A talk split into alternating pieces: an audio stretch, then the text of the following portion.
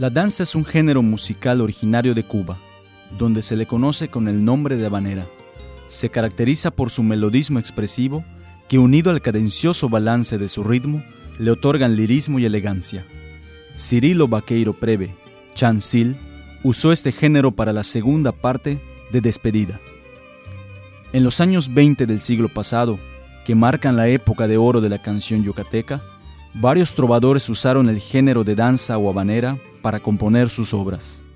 Buenos ejemplos son la segunda parte del Shail, de 1918, de Luis Rosado Vega y Alberto Urselay Martínez, la legendaria Peregrina, de 1923, del mismo Rosado Vega y Ricardo Palmerín. Se esfumó de mi vida, de 1927, de Rosario Sansores y Palmerín, y Mi Tierra, 1929, de Rosado Vega y Palmerín.